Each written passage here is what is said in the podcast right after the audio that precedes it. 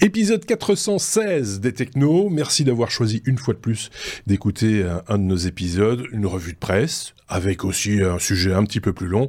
On vous explique ça dans un court instant.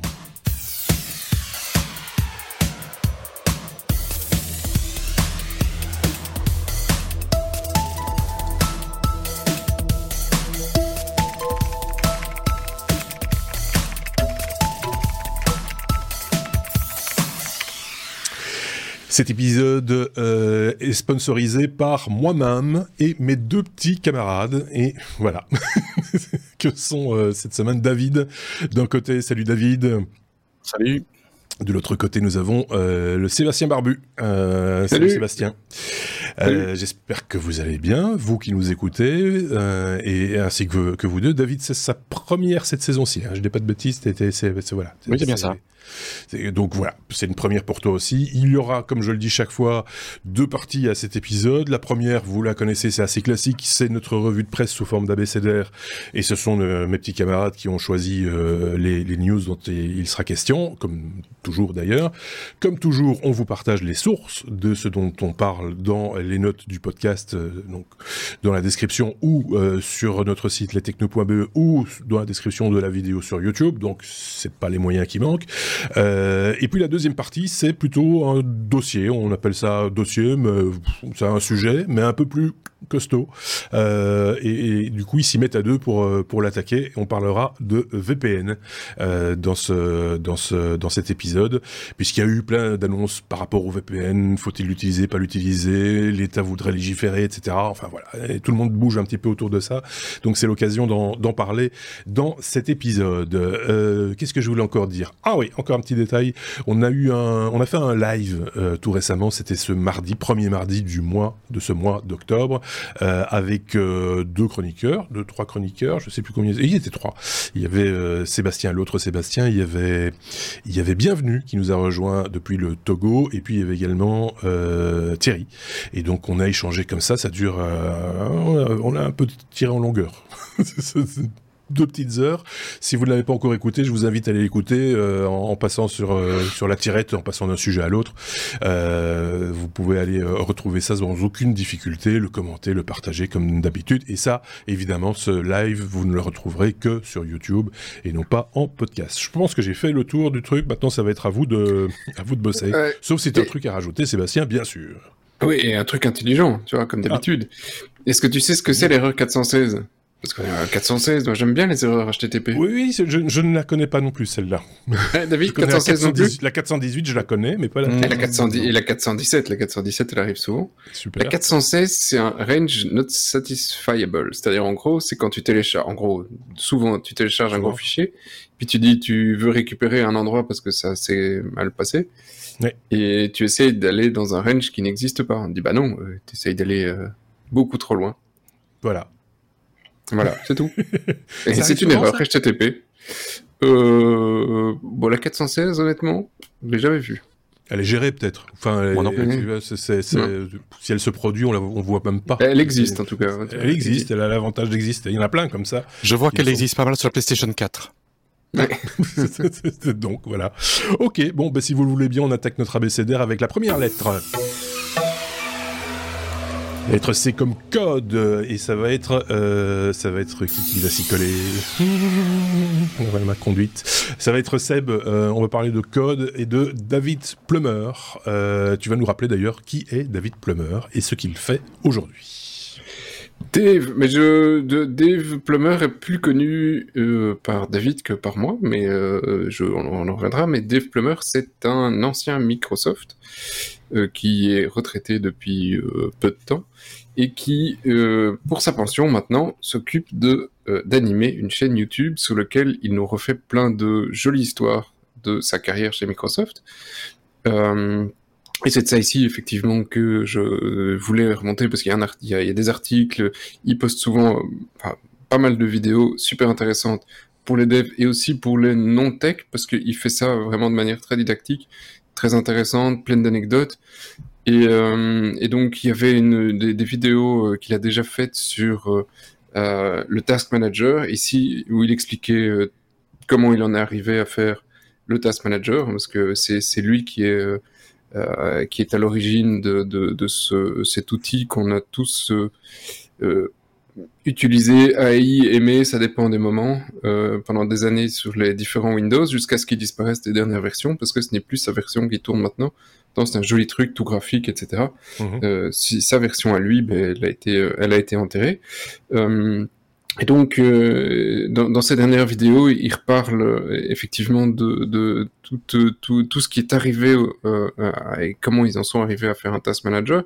Et, et on a maintenant des extraits de code source aussi qu'il publie, où on relit des morceaux de code avec lui. et donc, si vous voulez lire des codes sources de Windows, c'est possible, c'est passionnant. Et, euh, et, le gars est vraiment super euh, euh super attachant. Euh, et donc si je vais, je vais pas vous ruiner toutes les anecdotes de, de, de ces, ces, vidéos, hein, ça, ça, vaut la peine de prendre une demi-heure euh, pour regarder celle-ci et la précédente sur le Task Manager. mais par exemple, il y a un, un des points, c'est le Task Manager arrivait parfois à plus de 100%. Alors il arrivait à une utilisation de 101, 102, 103% de, de, de CPU, ce qui techniquement est impossible. Hein. Euh, CPU ne pas plus vite que 100%, ne, peut pas être utilisé à plus de 100%. Et, euh, et donc dans son code, euh, parce qu'on lui remontait ton truc, il est foireux, il dépasse les 100%, et donc il dit bah j'aimerais bien comprendre pourquoi, et comme il n'arrive pas à le reproduire, comme malheureusement beaucoup de tech, beaucoup de bugs, on n'arrive pas à, le reproduire sur nos machines. Eh bien, il s'était dit, bah, je vais faire une petite alerte, un petit pop-up en disant, hé, toi qui utilise le Task Manager et qui a dépassé les 100%, appelle-moi, ça c'est mon numéro, et je vais venir voir ce qui se passe. Et, euh, c'est parti en production et donc cette version a été, a été publiée et il dit que 20 ans après, il reçoit encore de temps en temps des appels parce que c'est le numéro de chez lui. ah donc oui, il reçoit toujours des appels en disant c'est son numéro de ligne fixe de sa maison. Il dit je reçois toujours des appels euh, aujourd'hui euh, euh, de, de, gens qui reçoivent un pop-up d'erreur. Il n'a même, pas pensé à changer. il a même pas pensé à changer de il numéro. Voulait... il voulait pas. et donc il y a plein de trucs comme ça, c'est super drôle et donc euh, voilà c'est un, un, petit peu un numéro vieux con hein, parce que voilà, ça, n'existe plus, ça ne nous apprend rien sur le, le, futur, mais sur la manière dont ils ont géré les trucs, c'est vraiment très, euh, très intéressant. Oh, tu, tu, dis ça nous apprend rien. Je pense quand même que sur l'expérience, enfin quand tu as comme ça une espèce de, de masterclass quelque part, euh, même si, si on travaille peut-être plus de la même manière aujourd'hui, ça te donne peut-être des, des, pistes de réflexion ou de pour la au niveau de la rigueur, de la manière de construire les choses. Non, c'est pas. Mais le, le, mec avait des euh, comment dire euh, des manies. Il voulait que son code soit vraiment le truc le plus concis possible, le plus rapide. Son exécutable devait être le plus petit possible parce que bah, après ça devait être le task manager euh, et il devait se lancer le plus vite possible et, être avoir une toute petite empreinte mémoire. Donc le truc faisait 80 85K. Mhm. Euh, et donc, euh, c'est, il explique le code qu'il faisait à l'époque, et c'était du C pur, euh, sans classe, sans rien, avec 4-5 fichiers, des headers, des images, et, le truc était plié. donc, est-ce que, il le dit lui-même, je pense, plusieurs fois, est-ce que si on devait le réécrire aujourd'hui, on le ferait de la même manière? Non, je pense pas.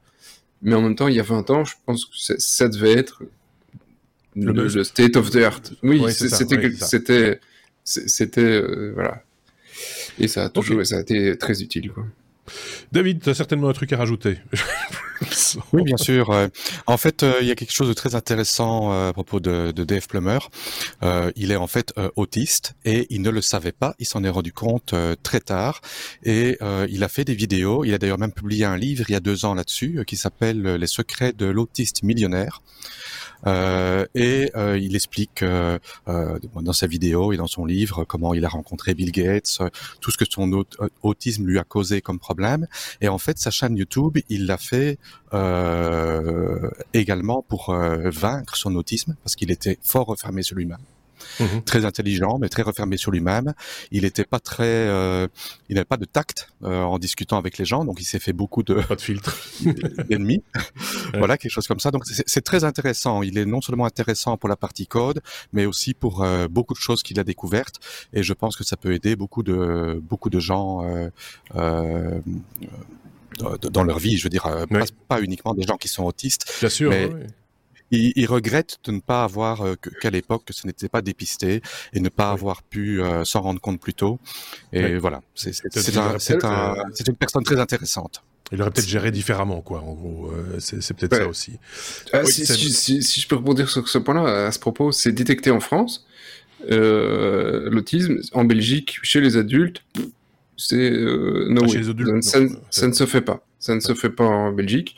Euh, ça se fait dans d'autres pays. Voilà, chez nous, on se dit on s'en fout, tant pis pour eux, parce qu'il y a une partie de la population quand même importante qui qui a des traits euh, d'autisme. On va pas faire euh, tout le truc là-dedans. Par contre, statistiquement, on retrouve énormément de de personnes autistes ou avec des traits autistiques dans le dev parce que c'est des métiers qui sont assez, euh, euh, voilà, assez bien taillés pour ce type de personnalité. En général, tu peux prendre un dev, tu peux le taper devant un écran, il code toute sa journée, il a dit bonjour à personne et il ressort et il a fait cliché, son taf.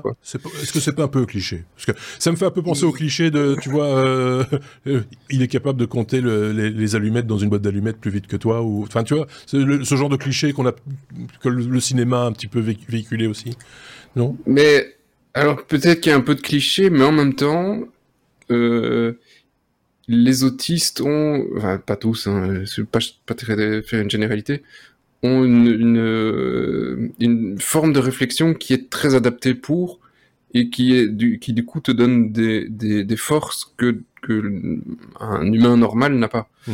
Donc c'est pas une, surexploitation d'eux, c'est une forme naturelle de tu exploites tes qualités et donc euh, en général tu, tu vas en retrouver là-dedans même si la plupart s'ignorent. Hein.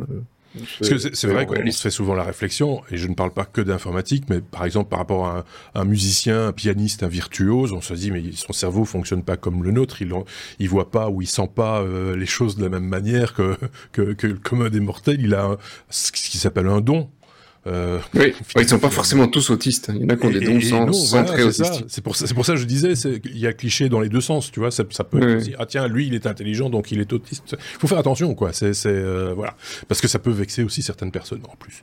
Euh, Dev's Garage, c'est le nom de sa chaîne, hein, euh, YouTube, 518 000 abonnés. Oui, oui, oui, il s'en sort, il n'avait pas besoin de pub. Hein. Ils sont pas tous devs, ces abonnés. non, non, non. c'est très, c'est très humain, c'est très agréable, c'est très agréable. très accessible et c'est fait intelligemment. Et, je trouve que c'est un chouette, euh, enfin, une chouette, enfin, une chouette façon de passer sa pension, quelque part aussi. de partager, partager son savoir. Oui, faire des vidéos sur YouTube, etc. Moi, je ferais ça quand je serais pensionné, je pense. Euh. Ou partager ton savoir sur YouTube. oui, c'est ça. Bon, allez, on a fait le tour de la question, on peut passer à la suite. Que voici. Ah, encore la lettre C. Et la lettre C comme compression. David. Et on va parler de compression euh, vidéo. Euh, la compression qui sauvera peut-être euh, Internet, David. Oui, je vais parler de la société, la start-up euh, Deep Render, qui est une société euh, anglaise basée à Londres, qui avait d'ailleurs levé 8, 8, 8, millions et demi d'euros euh, de fonds, ça avait été annoncé fin mars, pour résoudre la crise des données et de la bande passante sur Internet, parce que c'est un point assez préoccupant, la quantité de vidéos, les médias sociaux, les photos, tout ça doit être stocké quelque part, tout ça utilise énormément de bande passante. Euh, surtout qu'aujourd'hui, maintenant, avec les, les, vidéos en Wika euh, qui vont commencer à apparaître. Ouais. Euh, et donc, euh, ils se sont lancés là-dedans et, et, il y a, euh, c'était en courant de semaine, j'ai lu l'article, comme quoi ils ont déjà un système qui fonctionne, qui leur permet d'avoir des fichiers cinq fois plus petits que le H264 euh, mhm. aujourd'hui, avec une qualité vidéo similaire, et ils ont un objectif d'arriver à 50 fois plus petit que du H264. Donc c'est assez exceptionnel comme niveau de, euh, de compression. Euh, il faut savoir que l'évolution du H264, le H265 euh, ou le AV1 euh, n'apporte que 20 ou 30 mhm. d'amélioration. Ça veut dire, bah, au lieu d'avoir, on va dire, un fichier de, de 1 giga, on n'a plus que 70 ou 80, 700 ou 800 mégas. Ici, euh, on serait à, on serait à 200 mégas déjà aujourd'hui et ils pensent pouvoir arriver à 20 mégas contre 1 giga aujourd'hui, ce qui est euh, vraiment, euh, vraiment impressionnant. Et ils font ça en utilisant une technique de, de, de compression, décompression basée sur des systèmes d'intelligence artificielle, des réseaux neuronaux spécifiquement entraînés pour ça. On en parle partout, mais ici je trouve que c'est une application qui est, ben, on va dire, révolutionnaire et très intéressante. sur leur site, ils, ils s'autoproclament être 80 ans en avance sur la compétition, mais bon, 80 ans en avance euh, hors intelligence artificielle bien sûr, parce que les choses évoluent tellement vite maintenant que on ne sait pas où on sera dans 5 ans.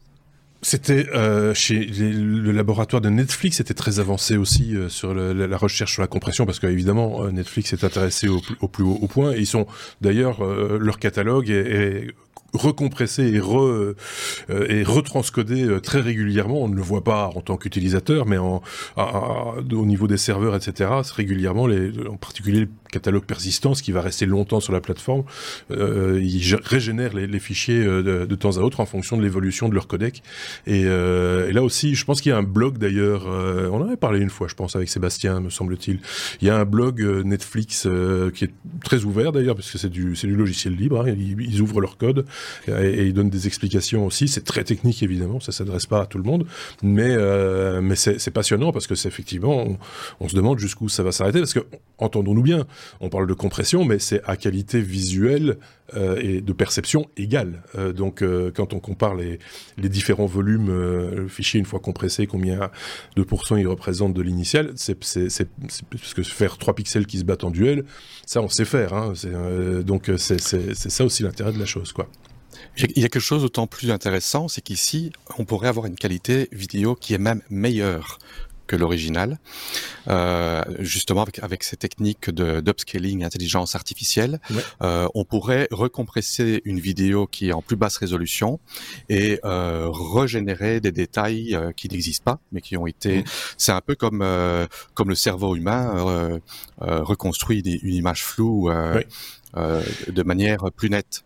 Euh, rappelle-toi, David, on, avait parlé de ça aussi, et là c'était une recherche de la part de Google, si je ne dis pas de bêtises, qui euh, faisait de l'amélioration d'image, mais en passant d'abord par un filtre gaussien.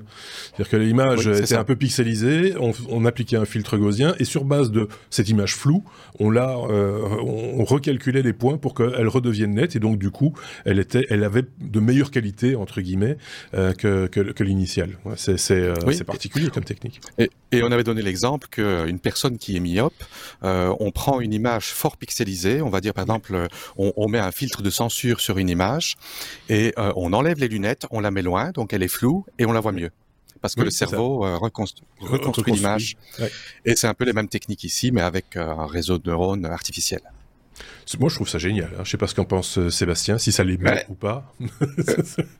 non, mais d'un point de vue technologique, tu dois toujours travailler sur les deux côtés en même temps. D'un côté, tu dois réduire euh, la nécessité euh, de bande passante et en même temps tu dois l'augmenter. Si tu fais, si tu travailles que sur un des deux côtés, ça marche pas. Au mhm. moment, euh, on va pas assez vite. Donc c'est nécessaire. maintenant, d'un point de vue un peu plus philosophique derrière, je me demande à quel point, parce que si j'ai bien compris la manière dont ça fonctionne, tu as une forme de rendu, donc tu plus vraiment l'image originelle. si tu regardes un, un, un, film fait par un réalisateur, est-ce que tu ne modifies pas son œuvre en la faisant passer là-dessus? C'est toujours le risque, effectivement, et c'est pour ça qu'il faut, enfin, il faut être le plus fidèle possible à l'original, mais forcément, si tu compresses, tu perds une partie de l'information, même si tu l'as reconstruit par ailleurs, c'est peut-être pas la même information qu'à l'origine. La compression, pas. Oui, les algorithmes aussi c'est pareil. Je veux dire, quelqu'un est, euh, la, chaîne entre guillemets de, de production d'un disque, c'est quelqu'un qui va jouer de la musique, on va l'enregistrer, il va faire appel à quelqu'un pour le mixer, pour pour faire de la balance entre la basse, euh, les percussions, etc. Une fois que c'est mixé, on va passer chez un, à la masterisation. Quelqu'un va le masteriser pour le mettre aux normes technologiques, techniques du support qui va le l'emporter. à l'époque, c'était les vinyles. Aujourd'hui, c'est c'est euh, c'est Spotify avant ça c'était les CD, et donc parce que chaque support a sa propre norme technique, donc il faut. Et déjà là, il y a déjà euh, normalement l'auteur va suivre son produit jusqu'au bout pour qu'il reste le plus fidèle possible. Et bien à un moment donné, il, doit, il est obligé de l'abandonner, de le laisser filer. Et c'est là qu'on voit qu'effectivement, avec tout, ce qu'on peut rajouter, même ce que le particulier peut rajouter à l'écoute, les, filtres loudness et des choses comme ça, bah, on a plus, ça n'a plus grand chose à voir avec ce que, ce que l'intention initiale euh, artistique de le parti pris artistique de l'auteur.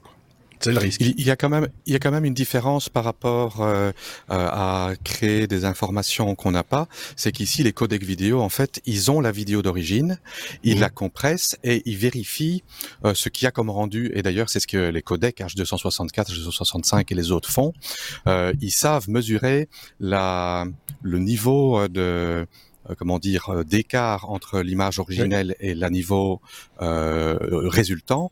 Et en fait, c'est d'après ce que j'ai lu euh, ici dans l'article et sur leur site, ils utilisent un système d'apprentissage, d'auto-apprentissage. Je veux dire, le réseau de neurones, il va y avoir derrière ça une comparaison entre l'original et, la, et la, copie, la version compressée, pour s'assurer de rester fidèle à l'original. Donc ici, euh, on va quand même garder euh, l'idée, c'est d'avoir une qualité, une fidélité par rapport à l'original qui est égale euh, à ce que les codecs, les meilleurs codecs actuels font. Euh, ce que j'ai parlé de faire de l'upscaling, c'est quelque chose qui peut être rajouté. Et là, en effet, là, on peut rajouter des détails qui n'existent pas. Et là, on pourrait euh, endommager la vidéo d'origine, mais ce n'est pas leur prétention première. Alors il y a un autre aspect, on l'a pas abordé, mais euh, ça mériterait rien qu'à ça. Déjà, ça mériterait un dossier. Euh, il y a l'autre aspect, c'est ce que ça utilise comme ressource pour euh, pour être euh, pour être appliquée. Cette compression, elle, demande bien du calcul et donc des processeurs, euh, etc. Et il faut voir si finalement la solution n'est pas plus coûteuse que d'avoir plus de bandes passantes ou enfin tu vois ce, que je veux dire. Il y a une balance aussi à, à, exécuter à un moment donné. Ceci étant dit, plus il y a de volume à à traiter, peut-être que du coup offre et demande aidant, les, les coûts matériels sont peut-être plus plus facilement gérables ou que sais-je. Quoi qu'il en soit, il y a un coût. Ça, ça, dépend du nombre de personnes qui l'utilisent, tu vois. Si c'est une vidéo de, de, vacances, si tu, tu prends, euh, on a des, des, grosses transferts à faire, nous, entre certaines machines. Euh, si tu prends, euh, si tu fais le transfert, admettons que ça va te durer une heure. Si tu zippes le truc, ou un autre truc, hein, ou un autre que le zip, et puis que tu le transfères, bah, le transfert, effectivement, tu vas peut-être gagner la moitié du temps, mais il te faut une heure pour le zipper. Oui. Donc, euh, en et général. En plus, et en plus, les ressources sont, sont, de, sont de ton côté. C'est toi qui vas devoir les utiliser. Alors que si j'envoie le fichier noble, entre guillemets, ben, la personne en face, ce qu'il va attendre, euh, ce qu'il faut attendre, et qui va le gérer derrière. Et donc, euh, donc ça, ça dépend combien de personnes l'utilisent, tu vois. Si c'est une seule personne. Bon, bah. Donc ça ouvre plein de perspectives. C'est intéressant, hein, ce truc-là. Mais c'est vrai que ça s'applique à plein de, à, à plein d'autres concepts également. On a fait le tour, je pense. Hein. On peut passer à la lettre suivante. La lettre K, comme euh, Kessler, euh, euh, Sébastien et SpaceX est-il en train de compromettre notre sécurité, euh, ce, qui ce qui va nous imposer de, de parler de l'effet Kessler, euh, Sébastien. Oui, et alors je suis content parce que j'ai quand même mis une lettre à 10 points dans ce numéro quand même, donc euh, c'est quand même balèze. Et dans une position contre triple. Ah, c'est quand même balèze. Et, et si je regarde toute la conduite, on fait que des 3 ou des 10, hein, parce qu'on a encore un 10 plus tard.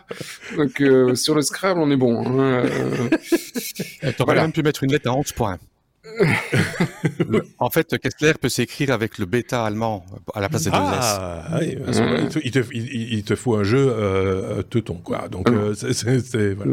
Euh, donc, mais c'est quoi? C'est quoi? Encore? C'est quoi? Ah, C'est quoi? Alors, l'effet Kessler, c'est euh, en fait, euh, imaginons qu'on ait lancé des milliers de satellites, hein, c'est le cas, c'est le cas, et que on continue encore à en envoyer quelques milliers de plus. Et puis, à un moment, il y a, des il y a, des il y a beaucoup d'objets, ouais. euh, il y a un certain nombre de débris, et euh, le syndrome Kessler, c'est le fait que le, la multiplication de ces débris euh, partent dans, euh, dans, dans, le, dans un mouvement qu'on ne sache plus contrôler.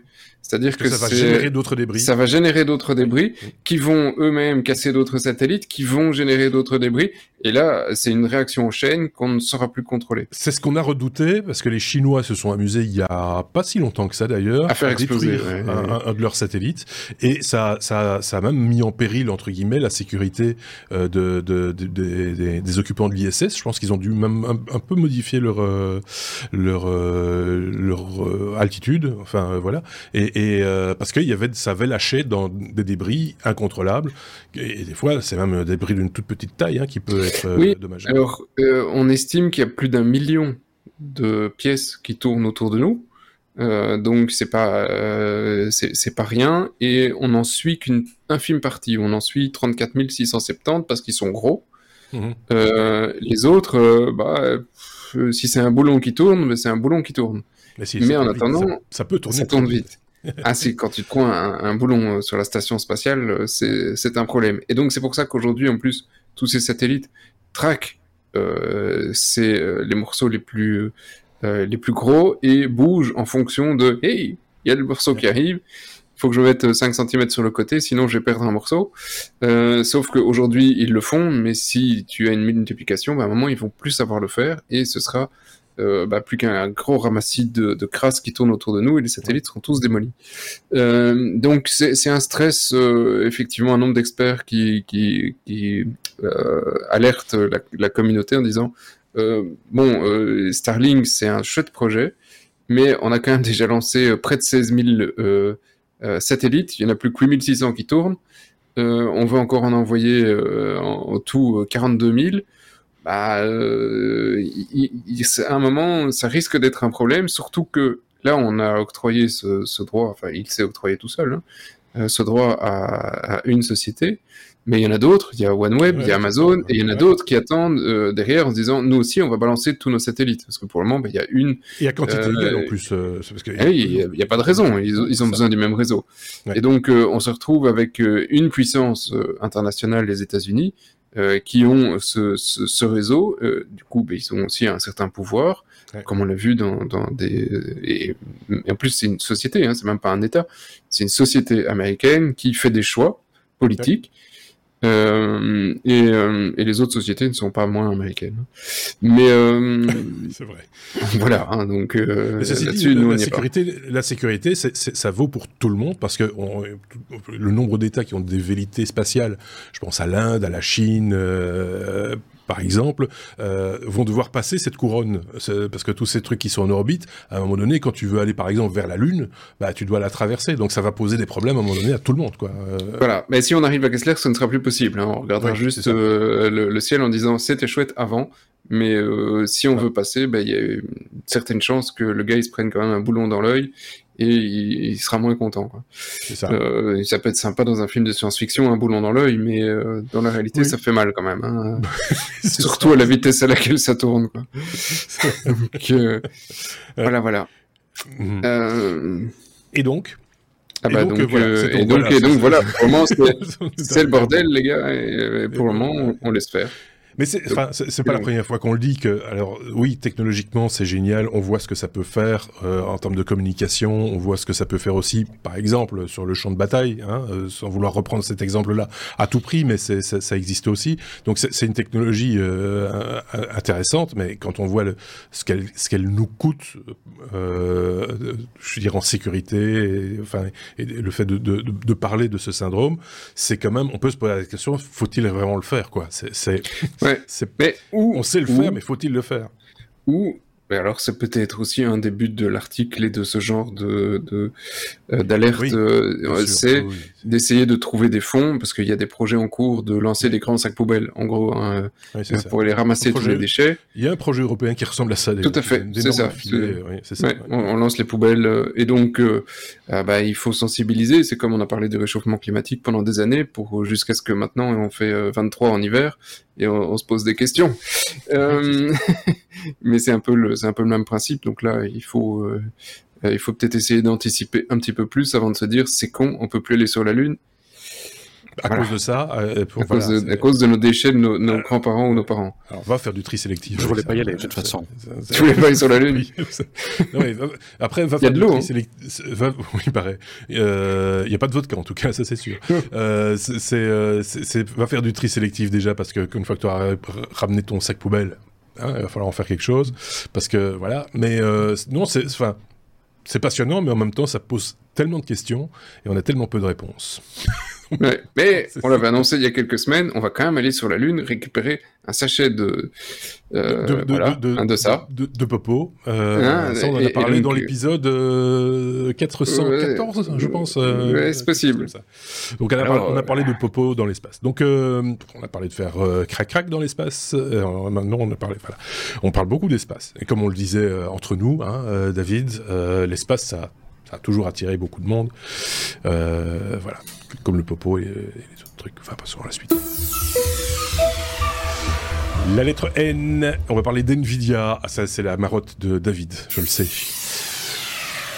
Il est, sponsorisé, je pense. À un moment donné, ce garçon, je, je vais commencer à m'inquiéter parce que voilà. Mais euh, on va parler de Nvidia et de Reconstruction, Ray, R-A-Y, Reconstruction euh, ou de neural rendering, je vais y arriver. Euh, tu vas nous expliquer tout ça dans le détail parce que moi j'ai pas lu la news pour le coup. Voilà, je suis ton premier auditeur. Voilà. Donc euh, voilà, Nvidia euh, dont je parle assez régulièrement. Euh, J'avais déjà parlé de leur DLSS, donc qui permet de euh, de rendre l'image avec une résolution plus faible et de l'améliorer euh, mhm. avec un, un, réseau de neurones. Ça rejoint un peu le, mon sujet précédent. Ouais. Euh, ils ont ensuite sorti euh, le DLSS 2 qui était une version améliorée, le DLSS 3 qui générait des images entre les images, et ils ont sorti tout récemment euh, le DLSS 3.5. En fait, les versions de DLSS, ce sont pas euh, des, je veux dire, ce sont pas des, des, une chose qui a évolué dans des versions, mais ce sont des choses bien séparées. Et ici, le, 3.5, c'est le Ray Reconstruction qui permet d'améliorer le ray tracing. Le ray tracing, euh, c'est la technique de génération d'images qui, en fait, euh, euh, pour chaque point de l'écran, fait une projection inverse euh, euh, de, de l'œil de la personne qui regarde et suivre le chemin du du mais du rayon de, de lumière, euh, mhm. euh, toutes les réflexions. Euh, donc, euh, par exemple, un, un, rayon lumineux qui arrive à notre œil, ben, on voit, par exemple, je vois mon bureau devant moi.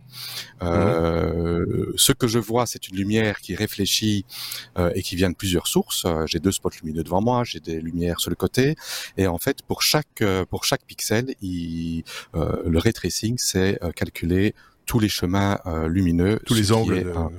ce qui, a un coût énorme, énorme, énorme en, capacité de calcul, euh, qui n'est pas possible actuellement euh, de faire de manière complète. Nvidia avait déjà apporté du, du, ray tracing, mais le ray tracing, en fait, ils échantillonnent un certain nombre de points, donc ils ne calculent pas tous les points possibles, mais peut-être 1 sur 100, 1 sur 1000 ou 1 sur 10 000. Oui, et parce que... ils il y a des zones sombres qui n'ont pas lieu d'être calculées, si on comprend bien la logique du truc. Euh... Oui, et ils font ils font une interpolation, ce qui fait que par exemple, euh, si on a une, une flaque d'eau qui n'est euh, bah, qui est comme une flaque d'eau, qui n'est pas plate plate comme un miroir, euh, ben, on n'a pas une qualité euh, aussi bonne que la réalité. Et donc ici, ce qu'ils font, ils ils utilisent un réseau de neurones spécialement entraîné pour ça, qui va permettre de reconstruire de manière intelligente euh, les pixels qui ne, enfin les pixels qui n'ont pas été calculés par le vrai ray tracing, ce qui permet d'avoir euh, une qualité euh, de ray tracing infiniment plus grande enfin pas infiniment plus grande, mais beaucoup plus grande. moi, je l'ai testé. Donc, le, premier jeu vidéo qui, utilise cette technique, c'est Cyberpunk 2077. c'est assez époustouflant quand on voit la différence entre les deux. Et ce qui est très intéressant, c'est que on ne perd pas de performance, donc euh, euh, on n'a pas de, de, ralentissement en nombre d'images secondes, on a même une légère amélioration. Euh, le DLSS 3.5 est disponible pour les cartes graphiques RTX génération 2, 3 et 4, contrairement à l'interpolation d'images qui était disponible que sur la génération 4. Donc c'est quelque chose qui, qui permet d'améliorer la qualité d'image sans perte de performance, même pour les personnes qui ont des cartes graphiques qui ont quelques années. Euh, mmh. chez eux. Voilà, donc ça c'est pour la partie euh, Ray Reconstruction et euh, le vice-président. Je, te coupe deux secondes, c'est le vice-président que j'ai devant les yeux? C'est un des Bee en fait. ce n'est pas le vice-président de ah, Nvidia, c'est le vice-président de, du laboratoire de recherche de le, Applied Deep Learning Research de, de Nvidia, donc il s'appelle Brian Cantanzaro. Et il parlait du futur du DLSS, il parlait d'un hypothétique DLSS 10 euh, qui ferait du rendu neural. Ça veut dire que là, il y aurait plus du tout de calcul euh, euh, géométrique. Tout ce qu'on fait, c'est donner les informations de, de la géométrie, donner les informations euh, de l'environnement, des lumières et tout ça à un réseau de neurones qui va générer une image. Et ce n'est pas, euh, ce n'est pas tiré par les cheveux parce qu'en fait, en décembre 2018, Nvidia avait déjà fait une démo technologique euh, où ils avaient euh, affiché un, monde ouvert, une démo d'un monde ouvert qui était calculé en temps réel avec euh, un réseau de neurones. il dit lui-même qu'en fait la qualité d'image à l'époque était nettement en dessous de ce qu'on a aujourd'hui comme dans un jeu comme Cyberpunk, mais que euh, ce n'est plus de la science-fiction et que un rendu complètement neural euh, pourrait arriver euh, plus rapidement qu'on le pense. Et euh, là, ça ouvre les portes à avoir euh, euh, vraiment quelque chose qui est impossible à distinguer de la réalité. Oui, ça va devenir de plus en plus difficile, on l'imagine bien. Je sais pas si Seb avait un, truc à... Qu'est-ce que ça l'inspire? L'industrie adulte va être très contente. Plus besoin d'actrices. ça va être magnifique. Et d'acteurs, et d'acteurs. Euh, ah, bien, euh, ah, oui, ça peut, ça, ça peut s'appliquer pour les films, ça peut s'appliquer pas uniquement que les, jeux vidéo. Ça, je reprends mon argument du coût. Parce que tout ça, tout ça a un coût. Est-ce que la machine ne sera pas plus chère et le temps de calcul ne sera pas plus cher que des gens, qu'une actrice, qu'une actrice euh, fait de chair et d'os? Et d'un acteur, forcément, euh, ou de deux acteurs. Il y a une chose assez intéressante là-dedans, c'est que ces réseaux de neurones coûtent très cher à entraîner. Ah mais une fois qu'ils ont été entraînés, ils peuvent être copiés euh, un milliard de fois, et chaque personne le fait tourner sur son euh, sur sa carte graphique. Euh, c'est le cas du DLSS. Le DLSS ne tourne pas dans le cloud. Ce n'est pas quelque chose qui tourne en dehors de chez soi. Euh, il est intégré au driver de Nvidia, et euh, c'est la carte graphique qui le fait tourner en local. Donc c'est le coût, c'est l'entraînement. L'industrie adulte approuve. Oh, même, les amateurs, tu sais. S'entraîner, c'est toujours bien. Merci en tout cas pour cette euh, news. Avant de passer à la suivante, je tiens à vous rappeler que d'ici quelques instants, on, entamera notre dossier du jour. On va parler de VPN. Donc, euh, si vous avez pris la vidéo un peu plus loin, que vous êtes ici, eh ben, attendez qu'on soit là-bas. Vous allez voir ce que c'est. Lettre S comme sticker en attendant, on va parler de ça avec euh, Sébastien. Euh... Et on lui pèlera le métavatar. Ça ne se chante pas bien, ça, par contre. Euh, c'est pas, pas, le même air. Voilà, c'est ça. On va parler de méta et de son avatar. Voilà. Ouais, c'est ça. Et donc, comme l'IA se met plus ou moins partout, à toutes les sauces, etc., là, c'était une petite annonce où c'est des trucs que je trouve totalement indispensables, mais apparemment, c'est important. Donc, Metal a annoncé, c'est le fait de pouvoir faire des petits stickers euh, que tu définis toi-même. C'est-à-dire, en gros, tu fais ton brief et tu dis, ben, je veux euh, Luigi en train de jouer euh, à la corde à sauter et il va te faire un Luigi en train de jouer à la corde à sauter et bim, il t'envoie le truc. sauf que, bah, voilà, le truc est sorti, il n'a pas fallu quelques jours pour que le truc commence à sortir tout et n'importe quoi. donc ils ont essayé de mettre quelques restrictions pour pas que tu fasses n'importe quoi, mais bah, ça commence déjà assez bien. Et en fait, c'est ça, ça comme un autre sujet qu'on a qu'on n'a pas cité ici, mais euh, tu peux mettre un certain nombre de restrictions dans une intelligence artificielle parce que tu veux pas, et alors c'est le cas de, euh, des, plus connus ou qui ne vont pas te donner en conseil en crypto ou qui vont pas euh, t'expliquer comment tu es ton voisin, mais si tu lui expliques, si tu lui donnes le brief autrement, eh bien ils vont quand même répondre à ta question. Et donc sur un captcha par exemple, ils sont, ils ne peuvent pas normalement parce que voilà, ils ont mis des sécurités. Et si tu donnes un captcha, euh, une, les IA actuelles, bah, ils ne te répondent pas pour te le décoder. Par contre, mmh. euh, tu as une personne qui avait fait ça cette semaine, ils avaient mis le code du captcha brutalement, hein, juste un, copier l'image en plein milieu de euh, d'une autre image, hein, il n'y a pas de détourage ni quoi que ce soit, c'était vraiment grossier. Et sur un médaillon, il a dit c'est le médaillon de ma grand-mère, oh c'était un code intéressant, enfin, on aime beaucoup, donne-moi le truc. Et l'IA a décodé le truc. Donc tu, tu, tu, tu sais jamais euh, borner une IA telle qu'elle est, faite aujourd'hui en disant on va pas faire de violence, on va pas faire de sexe, on va pas faire de racisme, eh bien c'est mort. Et ici donc on s'est retrouvé avec euh, des, euh, des, des, sujets connus comme Mickey qu'ils ont fait fumer de la marijuana, Winnie qu'ils ont fait jouer avec un, une arme d'assaut, etc., etc. Et donc on, on s'en émeut sur sur X pour ceux qui vont encore sur X. Et, euh, ou sur d'autres réseaux. Et, euh, donc euh, en disant bah oui voilà on a déjà détourné. Même s'ils ont mis des limites ça change rien. On sait faire on sait lui faire ce qu'on veut. Et donc voilà, il y, a un peu une question philosophique derrière aussi. Oui, voilà, c'est possible. Alors, un, est-ce que c'était réellement nécessaire d'avoir ça dans Messenger, WhatsApp et compagnie? Bon, voilà, peut-être, ça dépend du public que tu cherches. Euh, mais euh, est-ce que après, tu, dois essayer de borner les IA en disant, tu vas pas pouvoir faire de trucs euh, horribles? Bah, Le mec, s'il veut envoyer une photo de Winnie en train de fumer avec un, une arme d'assaut et étrangler Luigi ou que sais-je, euh, t'aurais quand même pu le faire. Donc, est-ce que c'est la technologie qui doit être limitée? Et c'est marrant parce que ça, ça, va rejoindre certains trucs du dossier. Est-ce que c'est la, la, technologie que tu dois limiter ou est-ce que c'est juste les gens que tu dois éduquer à ne pas faire ça? Euh, Mais on, y reviendra peut-être justement sur l'aspect euh, éducation. Juste un point de vue, et on en débattra peut-être plus tard, mais je pense que comme la technologie avance vite, dire ah il faut mieux éduquer les gens. Oui, mais quand ils étaient éducables, ça n'existait pas. C'est, c'est, ça tombe du ciel. Euh, et ou, alors il faut éduquer de manière générique. Euh, voilà, en disant aux gens quoi qu'il arrive, surtout euh, faites pas les cons. Mais ça, c'est ce qu'on fait déjà quelque part. Oui, mais on t'a éduqué à un certain respect, à, une non-violence, à des trucs. Donc oui. ça, reste applicable.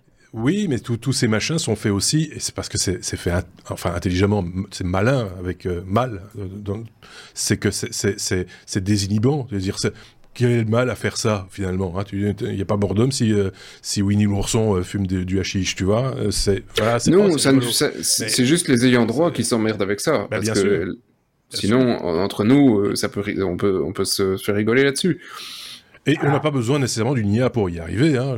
En, Belgique, on, a des gens qui ont fait fumer justement des pétards à Tintin, et ils se sont pris des procès sur la tronche, euh, des ayants droit, et, etc. Donc ça, c'est... Euh... C'était de la parodie. Sorti, Tintin en Thaïlande, et ils ont... Et là, euh, ils ont gagné le procès. Euh, parce que ça a été considéré qu'une parodie n'était pas une atteinte au droit d'auteur. C'est ce qui ressort en, général, mais pas dans tous les pays. Quand on était enfant à l'école, euh, on dessinait aussi euh, des Mickey ou des personnages qui faisaient euh, toutes des choses qui seraient interdites ici. Donc finalement, ça ne change pas grand-chose, je trouve. en, tout cas, ceux d'entre nous qui avaient le talent de le faire, parce que pas tout le monde peut pas. il faut avoir un sens des proportions des fois avec euh, des souris, c'est pas évident. Euh... mais voilà, ben, on aura l'occasion certainement d'en reparler, mais ça, ça a l'avantage de, de, susciter la, la, la, réflexion effectivement, et donc euh, que chacun fasse un petit peu son introspection, se pose la question, et éventuellement nous laisser un commentaire pour nous dire ce qu'ils en pensent, hein, et, et on s'en fera éventuellement l'écho dans un autre dossier euh, ou dans un autre épisode ou à une autre occasion, dans un live par exemple. Euh, si tu rien à rajouter, Sébastien, je propose qu'on passe à la suite. Par exemple, allons-y. La lettre euh, Z comme Zeta. Cordy point. Encore 10 points, David. Là. On, va, alors là, on est de nouveau dans des échelles. Avec euh, souvent, on, quand on a parlé déjà de, milliards et de billiards et de, enfin de ah, moi j'aime bien ça. Il adore ça. Alors ici maintenant des étaflops. Euh, les étaflops, on les, les, les pétaflops, les hexaflops. Euh, un zétaflop, c'est c'est encore plus. Waouh. C'est 10 exposants 21. Voilà. c'est bizarre, ça 21. Oui, bah oui. Finalement, c'est le. 10 21, oui. Euh, Exa, c'est 10 18. Euh, Zeta, c'est 10 21. Et Iota, c'est 10 24. Voilà. Voilà. Euh, donc euh, c'est Tashium, c'est une société qui est en train de développer, qui développe le premier processeur universel euh, qui s'appelle le Tashium Prodigy.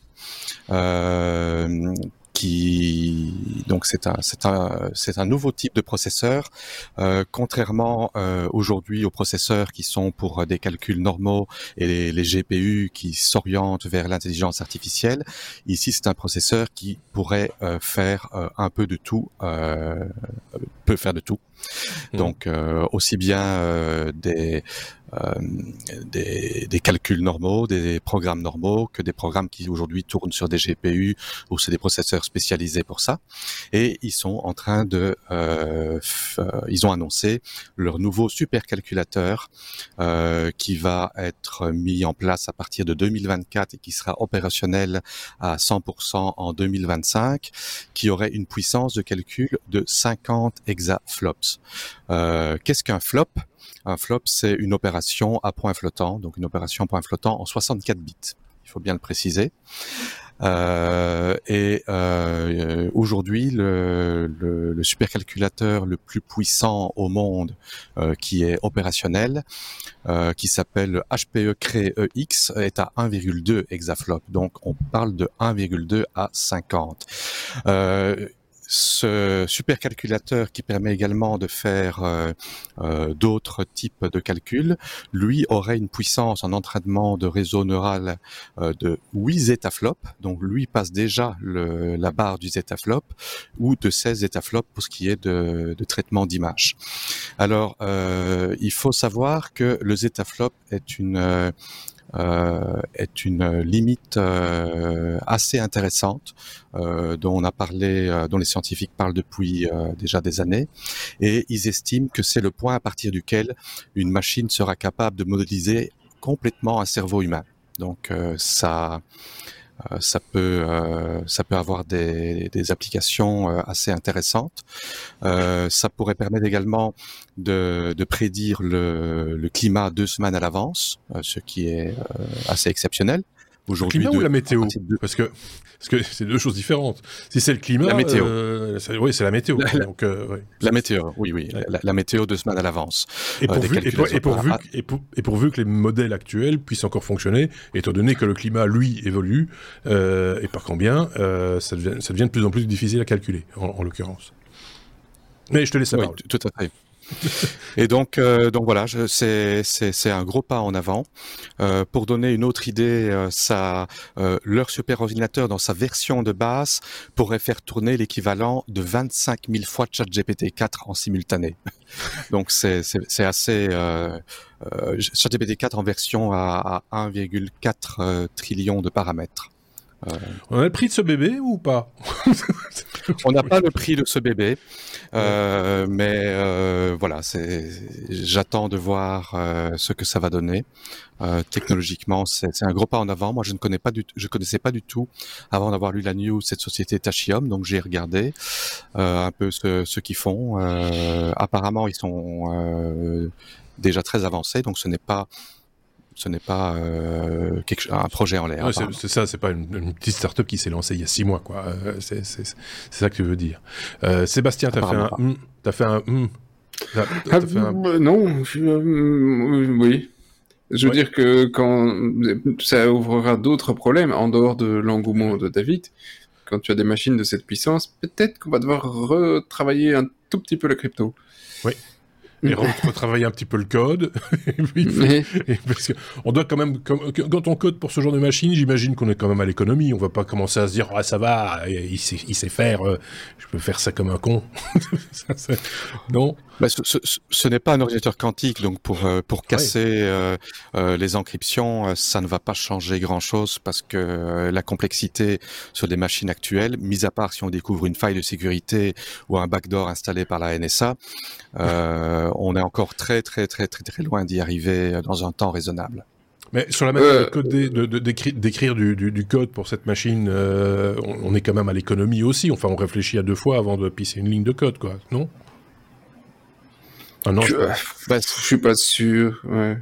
Non, tu crois que tu. Je suis pas toujours sûr. Bien. Franchement, on dit oh ça va, on va prendre un petit pétaflop par-ci par-là parce que voilà, j'ai mis un tab à la place d'un espace. Ce sont des, laboratoires de recherche, des universités, euh, euh, des, scientifiques qui font des calculs astrophysiques, comme euh, comme on voit tout, toutes les la première image du trou noir qui avait été calculée à partir de toutes des informations. Ça demande une puissance de calcul énorme. ça, c'est le genre d'application qui va qui va être faite. Euh, modéliser le cerveau humain, euh, c'est quelque chose de très intéressant parce que ça pourrait ouvrir la porte. Euh, c'est un, un, sujet, c'est un gros débat de pouvoir stocker notre personnalité sur la machine. voilà. Mais bon, je pense qu'on en est encore loin, que c'est plus loin que ça parce que il parlait de du zeta ou du iota scale computing qui est euh, iota c'est mille fois plus puissant mais bon à la vitesse où ça évolue ça, pas on va y arriver. 25 MHz. On était à 4,86 à 25 MHz. Et j'étais content, hein. j'étais content. Et moi, mon XD20 à, à, 10 MHz. Et puis on nous a on nous a augmenté la vitesse. Et puis on nous a augmenté les... enfin voilà. Et puis. j'avais un bouton. Il était à 50. Et, Quand tu sur le bouton. C'est à partir du moment où on a augmenté la vitesse et augmenté la puissance des processeurs qu'on a commencé à coder comme des cons. Parce qu'il y avait trop. C'est voilà, c'était youpi, euh, c'est la fête du slip, on y va quoi. Et, pendant un certain nombre d'années, c'est pour ça que tout ce que tu avais comme code qui venait de l'Est, Russie ou pays de l'Est, était 100 fois meilleur que ce que tu avais en Europe. Parce qu'eux, ils avaient des, moyens ils avaient des machines de merde.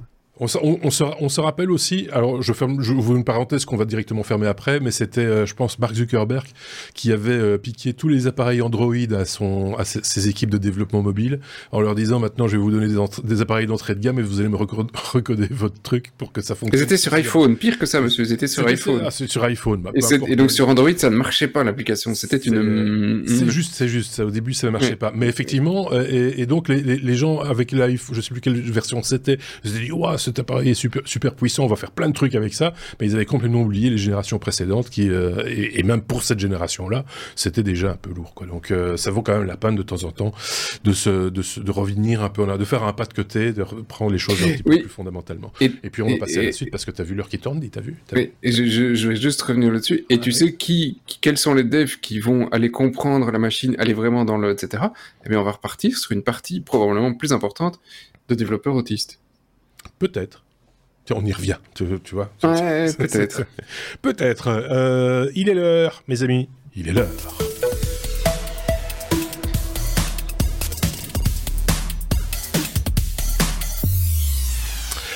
Le VPN, euh, est-ce que c'est une fausse ou une vraie bonne idée, ou une vraie ou une fausse bonne idée euh, Le VTP, le, VTM.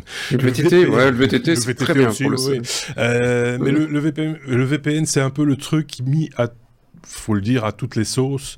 Euh, on a énormément de publicité pour des VPN, enfin pas gratuits justement, payants, mais euh, pas très chers, machin, avec des arguments. Est-ce que ces arguments tiennent la route ou pas? C'est ce qu'on va voir. Euh, de la pub, on en a sur les sur les réseaux sociaux, on en a plein sur les chaînes YouTube. Des fois, ça tombe comme ça. Tu es en train de regarder une vidéo et tout d'un coup, le type te dit Est-ce que je vous ai déjà parlé de SudVPN bah, Non, vas-y, parle-nous-en. Et donc, ils mettent du pognon un pognon fou dans leur promotion, ces gens-là. Euh, maintenant, c'est en télé aussi. J'en ai juste avant d'enregistrer, je regardais, euh, j'étais sur une chaîne de télé, il y avait une publicité pour pour un, pour un, pour une société de, VPN. Kesako, Sébastien, on va commencer par euh, par parler de ce qui met un peu le VPN pour l'instant en avant, c'est des décisions politiques, enfin en tout cas des, des enjeux politiques autour du VPN. Oui, alors David ira beaucoup plus loin là-dessus que moi, mais effectivement, le VPN permet une certaine forme de sécurisation de ce que tu passes, parce que voilà, tu cryptes entre deux machines. Et c'est là toute la problématique en France aujourd'hui, c'est que euh, ils sont dans un euh, dans un, grand débat euh, parlementaire euh, de euh, régulation de d'internet et de tout, toute la technologie pour se dire euh, on va interdire le crime parce qu'on en est capable, on est les Français et euh, on, peut faire ça nous tout seuls chez nous. Euh, et donc c'est leur projet SREN, hein, donc ils veulent réguler tout, tout, tout, tout l'internet comme ils ont déjà fait par le passé sur tout ce qui était téléchargement illégal, la, fameuse Adopi. Et donc, euh, le, on, veut lutter contre le cyberharcèlement, on veut lutter contre le terrorisme, on veut lutter.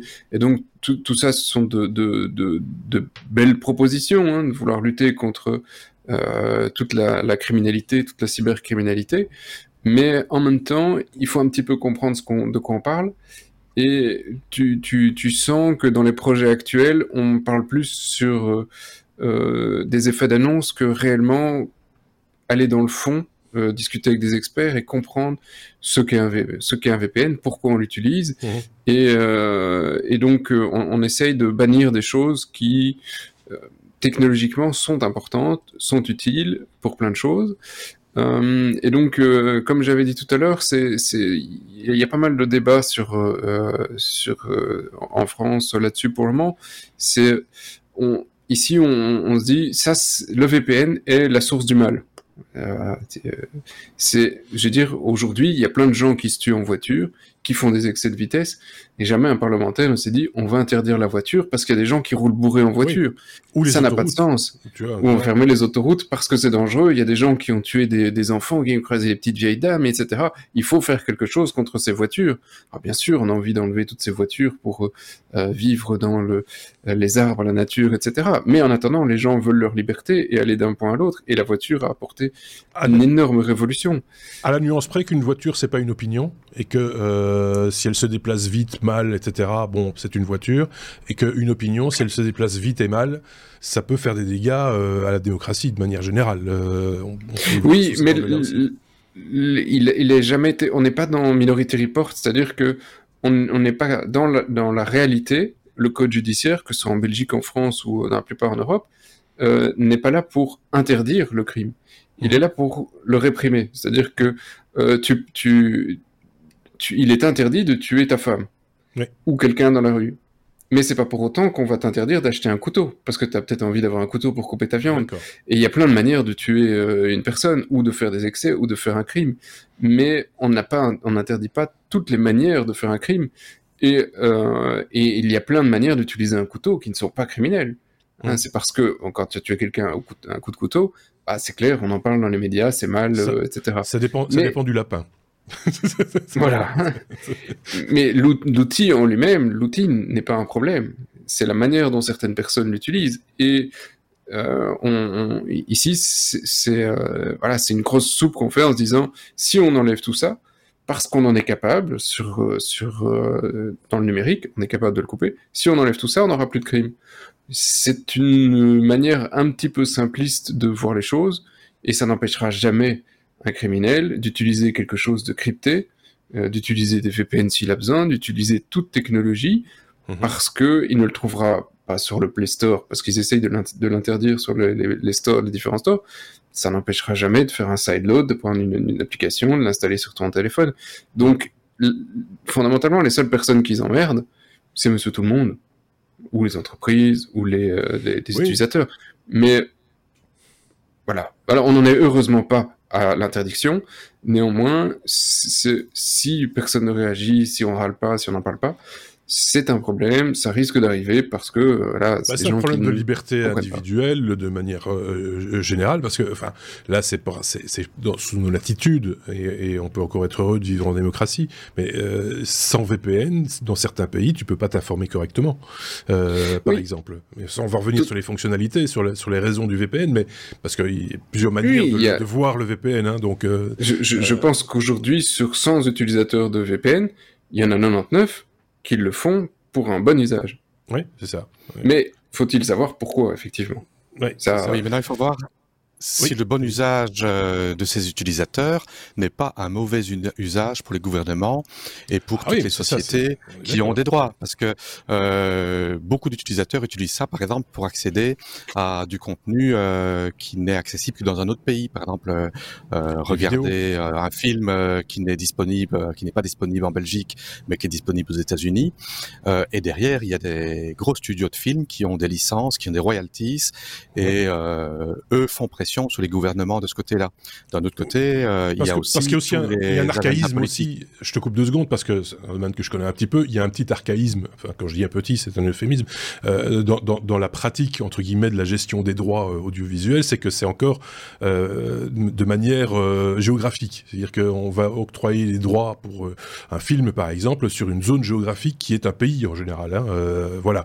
Et, et que voilà, le problème, c'est que quand tu utilises les droits et que tu diffuses ce contenu sur Internet bah, là, il n'y a plus de frontières. Donc, il faut se prémunir et faire du géoblocage pour éviter que ce contenu se trouve dans, la nature. Et je peux te dire que les, sociétés qui gèrent les plateformes de, de, vidéos à la demande redoublent d'efforts pour justement éviter que ce soit contourné et, et, beaucoup d'ingénierie pour euh, repérer le VPN si jamais usage du VPN est fait, etc., pour bloquer euh, ce contenu parce qu'il faut montrer pas de blanche par rapport aux ayants droit. Auquel cas, si tu ne montres pas pas de blanche et si tu fais pas d'efforts, ben, tu peux plus acheter de, de, contenu, et ce qui est quand même un petit peu ballot aussi euh, en, l'occurrence. Euh, David, le VPN, euh, je reprends le titre tel qu'il est écrit, bêtement. C'est quoi et pourquoi c'est quoi et pourquoi? Ben, VPN, ça veut dire Virtual Private Network, donc mhm. un réseau privé virtuel. ça permet, en fait, il y a quatre quatre euh, utilisations euh, principales. Ça permet, euh, dans une utilisation personnelle, de se connecter en, en, en, ayant apparemment pour le serveur où se connecte une adresse IP dans un autre pays que le sien, ce qui permet donc, comme on vient d'en parler, d'accéder à du contenu qui est euh, qui a des restrictions géographiques. Par exemple, moi, euh, je vis en Thaïlande. Euh, si je veux lire les les, euh, les news sur les médias belges, ben, ils ne veulent pas. Mmh. donc, je dois me connecter via un VPN pour pouvoir les, les regarder par exemple. Euh, donc, comme on a dit, ça permet également euh, de protéger euh, sa vie privée pour ne pas être espionné par son opérateur euh, internet. mais là, je dirais que si on a une utilisation qui est euh, légitime, euh, on ne devrait pas vraiment s'en préoccuper parce que euh, on utilise de toute façon des protocoles HTTPS qui sont censés déjà être sécurisés. par contre, si on veut faire du crime ou des choses illégales, des téléchargements illégaux, etc., comme ben, Sébastien en parlait, la France a été à la chasse tout un temps des gens qui téléchargeaient. Aux États-Unis, téléchargeaient des MP3, on recevait des, des demandes de rançon pour une fortune par le MPA, le Motion Picture Association of America. Mhm. Euh, voilà, donc sa première utilisation. Deuxième chose, euh, c'est de pouvoir se connecter à un réseau privé. Par exemple, moi je suis ici en voyage euh, en Belgique, ben, je me connecte à mes machines chez moi en Thaïlande via un VPN mhm. parce que je veux accéder à mon réseau local comme si j'étais chez moi. Ben, si on le fait par Internet, si j'ouvre mon ordinateur chez moi à Internet, ça veut dire que mes partages et tout ça sont ouverts de l'extérieur. Là, il y a un côté de sécurité pour accéder, euh, et, et, ce n'est pas que entre des pays. Euh, ça peut être entre Namur et Bruxelles, ça peut être entre Paris et Bruxelles. Euh, voilà, donc ça c'est euh, c'est quelque chose. Moi, je le fais depuis chez moi jusqu'au coin de la rue, donc c'est tout à fait légitime. ça permet également de faire des connexions de site à site, et ça permet, que, par exemple, quand on est sur une bah de, de, de, connecter, de, on a un bureau dans une ville, on a un bureau dans une autre ville, on a un data center ailleurs. Ça permet d'être vu comme un réseau unique. Mmh. ça permet également de pouvoir euh, éviter des problèmes de déconnexion intempestive quand on est sur un réseau mobile euh, où il y a des coupures. Euh, ben, si à chaque fois on est euh, déconnecté, que le transfert de fichiers est arrêté, ah redémarré, euh, arrêté, redémarré, ça permet en quelque sorte d'avoir une couche derrière et de pouvoir récupérer la connexion et de ne pas couper la connexion. Mmh voilà, ça c'est les quatre grandes classes d'utilisation. Euh, pour ce qui est de, de l'utilisation personnelle, ce qui est ben, le, le, point du débat, je pense, ici aujourd'hui. Mmh. Donc tous les VPN qu'on nous vend à gauche et à droite. Euh, et comme tu disais, Marc, euh, euh ben, toutes ces sociétés qui fournissent des VPN euh, sont connues, euh, les adresses IP, euh, il y a des tables d'adresses IP, on, on, sait à qui elles appartiennent, et euh, il y a des services en ligne qui permettent de savoir si quelqu'un se connecte depuis une certaine IP adresse IP, que c'est une adresse qui appartient à une société, une société de VPN. Et dans les jeux, dans les jeux vidéo, par exemple les jeux multijoueurs, la plupart des jeux multijoueurs, justement pour éviter les tricheurs, savent détecter que quelqu'un se connecte via un VPN, sauf si c'est un VPN, on va dire à soi. Euh, euh, ou d'entreprises. mais, ces sociétés qui vendent des VPN bon marché, le VPN gratuit, ils sont connus et euh, on sait les bloquer, on sait les détecter. Je, je, voyais des gens qui étaient euh, en voyage euh, quasiment en permanence dans, dans certains pays euh, avec lesquels on n'a pas vraiment d'accords commerciaux, vous voyez ce que je veux dire, genre l'Iran et des choses comme ça, et qui servaient du VPN par exemple pour réapprovisionner leur compte en banque à distance. C'est-à-dire qu'avec le VPN, ils pouvaient se connecter à leur banque en France, réapprovisionner le, le, le, leur carte de crédit ou leur carte, voilà, pour pouvoir continuer à voyager, etc. Parce que il n'y avait pas d'accès, euh, sinon ils ne savaient, pas le, avoir accès à, leur, euh, à, ces ressources-là depuis, depuis le pays où ils se trouvent. Euh, voilà, on, a déjà parlé ça ici aussi de, comme je l'évoquais là tantôt, pour des raisons politiques aussi, il n'est peut-être pas inutile de se connecter via un VPN quand on, a, on veut émettre certaines opinions ou s'informer de ce qui se passe dans, dans, dans, dans certains pays. Il y a encore une, une autre utilisation, euh, je, après je, je, je, rends la, je rends ma langue à Sébastien. Euh, je rends la main à Sébastien. Ah, oui. La main ou la, la, main ou la langue Bref. Bref. Euh, oui, quand, quand on est, euh, quand on se connecte à très longue distance, euh, on dépend des opérateurs euh, internet d'un côté et de l'autre pour ce qui est de la route et du routage. Et donc il y a des accords de peering entre les différents opérateurs internet.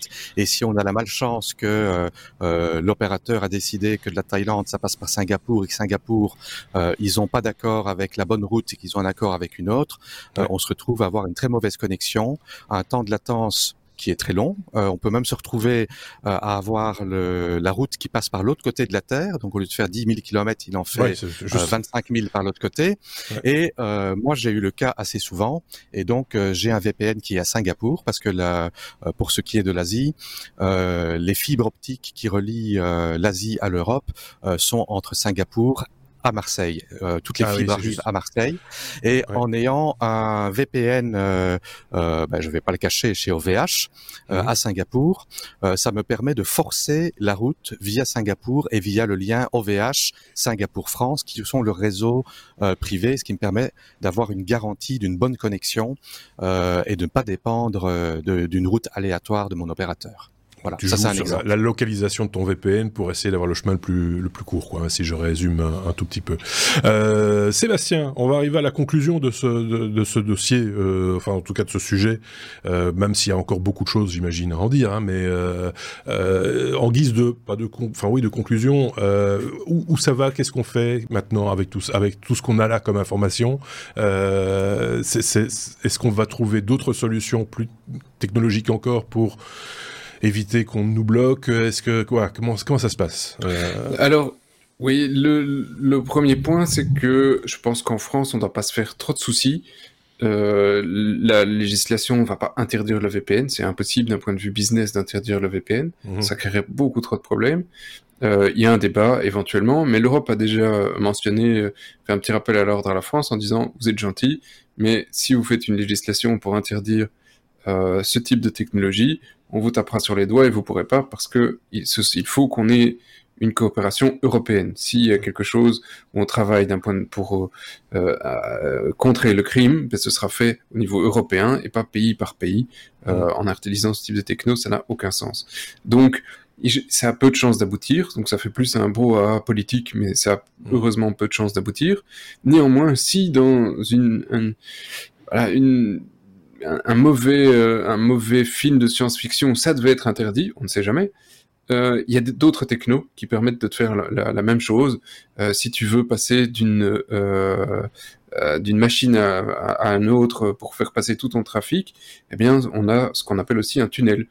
Euh, donc là, c'est pas un VPN que toi tu ouvres avec euh, le protocole euh, classique pour faire du VPN, mais tu fais un tunnel. Donc là, tu, tu, tu, vas te connecter en SSH. Et là, couper le SSH, bah, c'est, je veux dire, couper Internet, parce qu'on a tous besoin du SSH pour se connecter à nos machines pour pouvoir les administrer. Hein. sans SSH, il n'y a, pas a plus Internet. Mhm. Euh, et euh, le simple fait d'ouvrir cette connexion, après, tu peux encapsuler euh, tout, tout, ton trafic et repasser par le SSH, c'est ce qu'on appelle tout simplement un tunnel SSH. C'est mhm. assez, assez basique à mettre en place, c'est assez facile et ça permet de passer à travers bah, tout ton trafic à travers d'une autre machine en deux temps, trois mouvements. Voilà, c'est juste que plutôt que d'avoir des jolies interfaces, il y a deux, trois petites lignes de commande à faire, mais fondamentalement, le résultat est le même. Euh, tu vas faire passer tout ton trafic par une autre machine. Est-ce qu'on ne servait euh, pas de ce, de, ce, de ce, protocole SSH sur euh, IRC pour faire passer des, des informations en direct Il me semble que j'avais utilisé un souvenir, ou alors c'était un SSH. on avait les, les, proxy SOX, ça s'appelait. oui, c'est ça. Oui. Et là, ça passait par de l'HTTP. C'est juste. Oui. Donc, euh, des solutions, il y en aura toujours, pour le criminel certainement, mais pour monsieur tout le monde aussi, parce que avoir une boîte qui te propose des tunnels et un, un, bouton pour le faire facilement sur ta machine, euh, je pense que ce sera pas non plus euh, impossible si jamais on arrive à ce genre de, de stupidité. Donc des solutions de contournement existent, si, si, je te résume. Hein, euh, oui, toujours. Euh, toujours, que ce soit celle-là ou d'autres, et ça existera toujours. Donc c'est un peu peine perdue d'essayer de légiférer sur une technologie qui, par ailleurs, a, a, a on l'a dit. Tout à fait. Hein, c'est une question d'éducation. Si tu veux lutter contre le crime, il y a une question d'éducation, il y a une question de police, il y a une question de surveillance. Derrière le VPN, c'est surtout l'anonymat qu'ils veulent combattre, en fait. Hein. Euh, c'est ça qui les embête, finalement. C'est euh, cet aspect-là. Euh, oui, David, on t'a interrompu. Excuse-moi. Oui, un, un point qu'on n'a pas abordé, c'est la question des VPN gratuits. Et ça, je pense que c'est très important de l'aborder. Ah c'est que tous ces VPN gratuits, euh, ben, derrière ça, euh, il n'y a pas de, sécurité. il n'y a pas de, il n'y a pas de contrat. Euh, il y a entre guillemets pas de sécurité. Euh, c'est peut-être encrypté. Euh, on a peut-être une adresse IP ailleurs, mais ces sociétés qui fournissent ce service, ben, ils le font gratuit, mais rien n'est gratuit dans la vie. Et en fait, euh, ben, les, les, les, serveurs DNS, euh, le protocole euh, n'est pas crypté, ce qui veut dire qu'ils savent les URL de tous les sites qu'on a visités.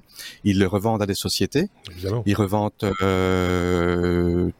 toutes des informations qu'on n'a pas envie de faire fuiter. Euh, ils utilisent parfois des niveaux d'encryption qui sont plus faibles. Euh, leur client VPN euh, contient bien souvent de la pub. Ça peut ralentir très fortement la vitesse de la connexion Internet et donc une expérience d'utilisation beaucoup moins bonne.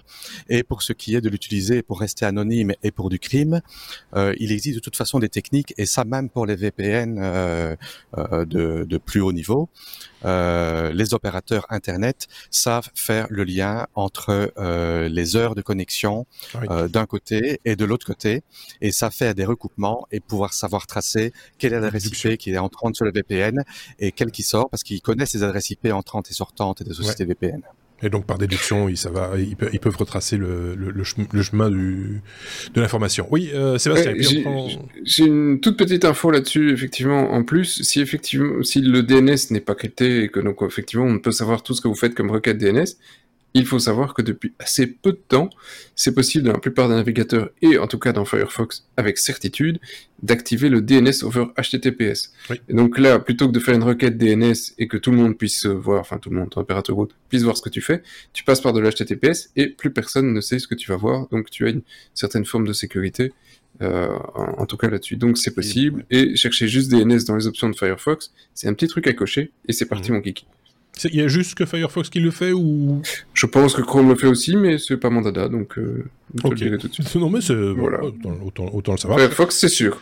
Cherchez, euh, j'ai envie de vous dire, du coup, euh, cette sur cette piste-là, si, vous- si Firefox c'est pas votre dada à vous, cherchez, il y a peut-être une piste aussi sur un, sur un autre. Ouais, DNS over HTTPS, euh, c'est pas. Voilà, c'est Chrome, c'est parti. Google. Et c'est très bien comme ça. Voilà, c'est ce qui conclut ce. J'allais dire ce bonus, non, c'est- c'est plus qu'un bonus, c'est un vrai dossier qu'on vous propose. Comme dans chaque épisode d'ailleurs, euh, vous l'avez sans doute déjà remarqué, c'est notre cinquième épisode de la saison que vous venez d'écouter. Euh, merci d'ailleurs de l'avoir écouté euh, ou regardé. N'hésitez pas, comme d'habitude, à le partager, à le commenter, à lui mettre euh, des distinctions, on va appeler ça comme ça. C'est-à-dire les pouces, les étoiles, machin. Et- Des stickers. Mettez-nous et- des stickers. Ou, ou des stickers, voilà. Euh, et passez-vous, comme le fait David, passez-vous la langue. et, puis, et puis voilà.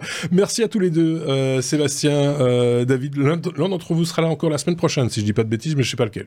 Euh, voilà. Euh, Bonjour à Saoudé. vous allez le jouer au dé. Donc, euh, merci à tous les deux. On se dit à très très bientôt. Passez une très très bonne semaine. Euh, à très bientôt. Salut. Salut.